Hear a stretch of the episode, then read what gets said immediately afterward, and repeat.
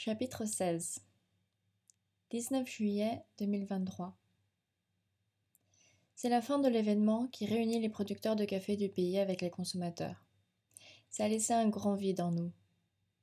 Un vide qu'on allait bientôt combler avec un projet nouveau, ambitieux et excitant. C'était décidé. On allait grimper les montagnes avec la coccinelle du grand-père de Juan. À peine l'essai fini, nous amenons la voiture chez le mécanicien. Nous y passons un bon moment. Ce qui devait être une vérification des freins devenait une mise aux normes intégrale. C'est ce qu'il nous fallait pour partir confiants et en sécurité jusqu'aux fermes.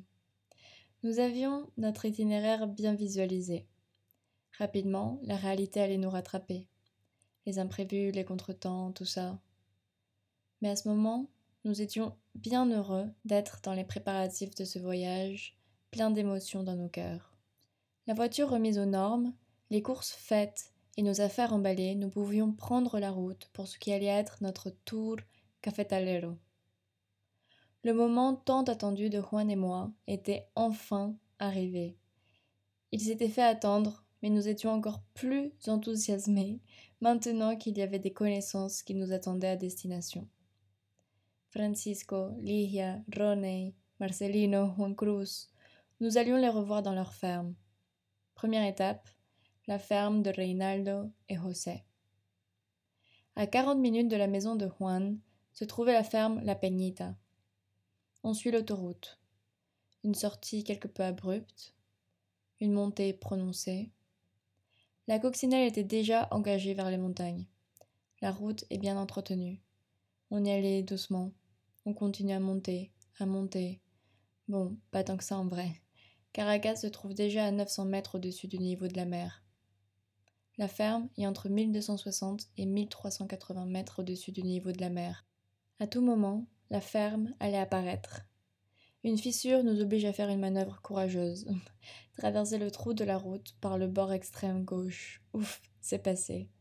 Juste après, la Peñita. Reynaldo et José nous attendent à l'entrée. Les caféiers étaient déjà visibles. On enfile nos bottes de montagne et c'est parti pour la balade. Il fait bon et ça grimpe.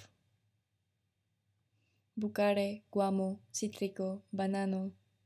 Nous sommes dans los Altos Mirandinos, entre les caféiers, des arbres. De la nature foisonnante. De bon matin, la lumière est magnifique. J'ai ma caméra à la main. Juan prend déjà des notes sur son carnet. Reynaldo et José aiment que le café pousse sous les arbres. Pour eux, le café absorbe des arômes. Ainsi, les arbres enrichissent le profil sensoriel de leur café. À la tasse, le goût des citronniers, des bananiers se ferait sentir.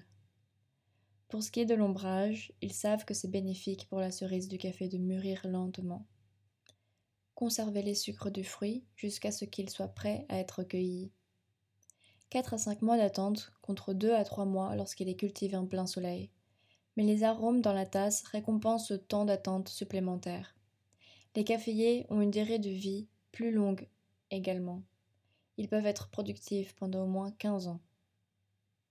L'exploitation s'étend sur 6 hectares pour ce qui est de la Peñita et 6 hectares de plus pour la ferme El Laurel, la ferme expérimentale de l'Université centrale du Venezuela, dont ils sont à charge.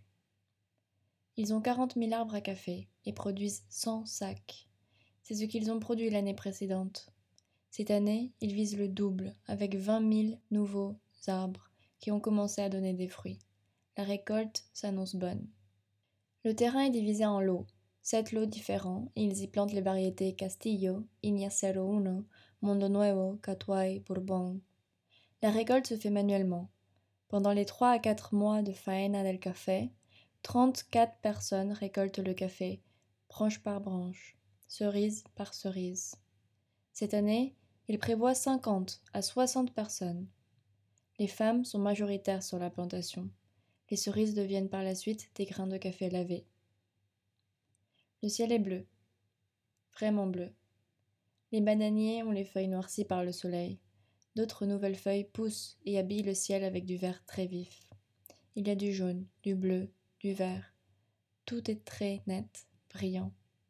Je me perds un peu avec mon appareil photo. Je retrouve Reynaldo et José près du lot de la Cueva del León. La grotte du lion. Il y a un écosystème qu'on sent pénétrer à peine arrivé à la ferme. C'est d'ailleurs surprenant d'avoir la sensation d'être isolé de tout à 40 minutes de Caracas. Mais cette forêt dense pourrait bien abriter un gros félin. José et Reynaldo me rassurent en me disant qu'ils ne l'ont jamais aperçu. Ils connaissent leur exploitation comme leur poche. Ils y habitent avec leur famille. La balade parmi les caféiers pouvait se faire plus longue, mais nous devions prendre la route pour Bocono. Ils nous invitent à boire un café. Nous ne voulions pas refuser cette chance de boire leur café en leur compagnie. On se dirige dans le centre opérationnel de la ferme. Ils y stockent le café préalablement dépulpé, lavé et séché. On rencontre Pantera, l'ouvrier de la ferme qui les aide dans tout le processus. Il nous montre fièrement la machine qu'il a construite lui-même pour trier les grains de café par taille. On monte à l'étage et on y fait la connaissance de trois femmes qui trient le café manuellement. Des montagnes de grains verts sont sur les plans de travail et les femmes identifient les cafés avec des défauts pour les séparer du reste. C'est un travail minutieux, mais elles savent bien le faire. L'œil doit être affûté pour accomplir cette tâche répétitive. José nous prépare un café en V60 pendant que Reynaldo nous donne à déguster des grains de café torréfiés enveloppés dans du chocolat. C'est un produit qu'ils commencent à développer pour le mettre à la vente. D'ailleurs, ils commercialisent déjà leur propre marque de café torréfié, une gamme pour les particuliers cherchant à consommer un café de qualité produit localement, produit et torréfié à la ferme. Le café est sirupeux et doux. Reynaldo et José ont conscience qu'il y a de plus en plus de producteurs qui cherchent à augmenter leur rendement et de nouveaux producteurs qui se tournent vers le café. C'est une ressource qui intéresse beaucoup de personnes, qui se présente comme un espoir de pouvoir tirer vers le haut leur qualité de vie. Mais la consommation locale ne permet pas qu'il y ait de la place sur ce marché pour chacun d'eux. Ils souhaitent que le commerce de café s'ouvre à l'international et que les pays consommateurs non producteurs puissent profiter du café vénézuélien. C'est d'ailleurs la seule issue pour que le café ne soit pas perdu. Ils travaillent aussi auprès d'autres producteurs dans l'état de Trujillo, où nous allions justement. Beaucoup de producteurs là-bas cherchent à vendre leur café à la capitale. Reynaldo et José les aident à acheminer leur café et à leur trouver des clients. Proposer le café de Reynaldo et José, c'est proposer un café produit par des mains savantes et soucieuses de la transmission de connaissances entre caféiculteurs. Tous deux maîtrisent les méthodes efficaces pour cultiver au mieux leur café, tout en étant à l'écoute de leur écosystème, le préserver. Leur connexion avec la capitale, les consommateurs, leur permet de voir et de miser dans l'expansion de leur production tout en conservant la qualité du café La Peñita. Nous sortions de la ferme avec beaucoup de connaissances, de reconnaissance et en prime beaucoup de café qu'ils nous donnent généreusement pour le faire goûter chez nous, en France. Nous devions prendre la route, cette fois-ci, pour de bon. On avait du chemin à faire avant d'arriver à destination. Saliendo, Pavocono.